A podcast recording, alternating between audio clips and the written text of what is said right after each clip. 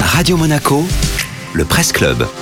Chaque jour, le tour d'horizon de la presse en principauté de Monaco, dans les Alpes-Maritimes et le Var, le choix, la sélection de Nathalie Michet. Alors France 3, Nathalie, nous annonce une pénurie de raquettes dans les Alpes-Maritimes. Et vous le devinez, Benjamin, on parle de raquettes à neige et pas de raquettes de tennis. La fermeture des remontées mécaniques ne décourage pas du tout les amoureux de la montagne.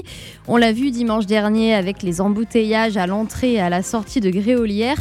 Les maralpins vont en station pour faire de la luge avec ou sans enfants, mais aussi pour faire des randonnées en raquette, l'une des rares activités encore autorisées. D'après cet article publié sur le site de France 3 Côte d'Azur, il devient donc compliqué de trouver des raquettes de location.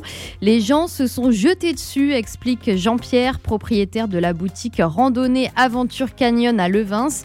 Le magasin avait pourtant augmenté ses stocks de 20%. Le ski de randonnée connaît lui aussi un boom impressionnant avec des ventes en hausse de 50% au cours du mois de décembre dans le magasin Choulanka d'Antibes. France 3 explique que la crise sanitaire pousse en ce moment à une accélération de la transition de l'économie de montagne vers un modèle moins dépendant du ski alpin et des sports d'hiver. En attendant, les stations espèrent tout de même très fort rouvrir pour les vacances de février, rouvrir leur remontée mécanique. Le Premier ministre français annoncera sa décision ce mercredi. Merci Nathalie.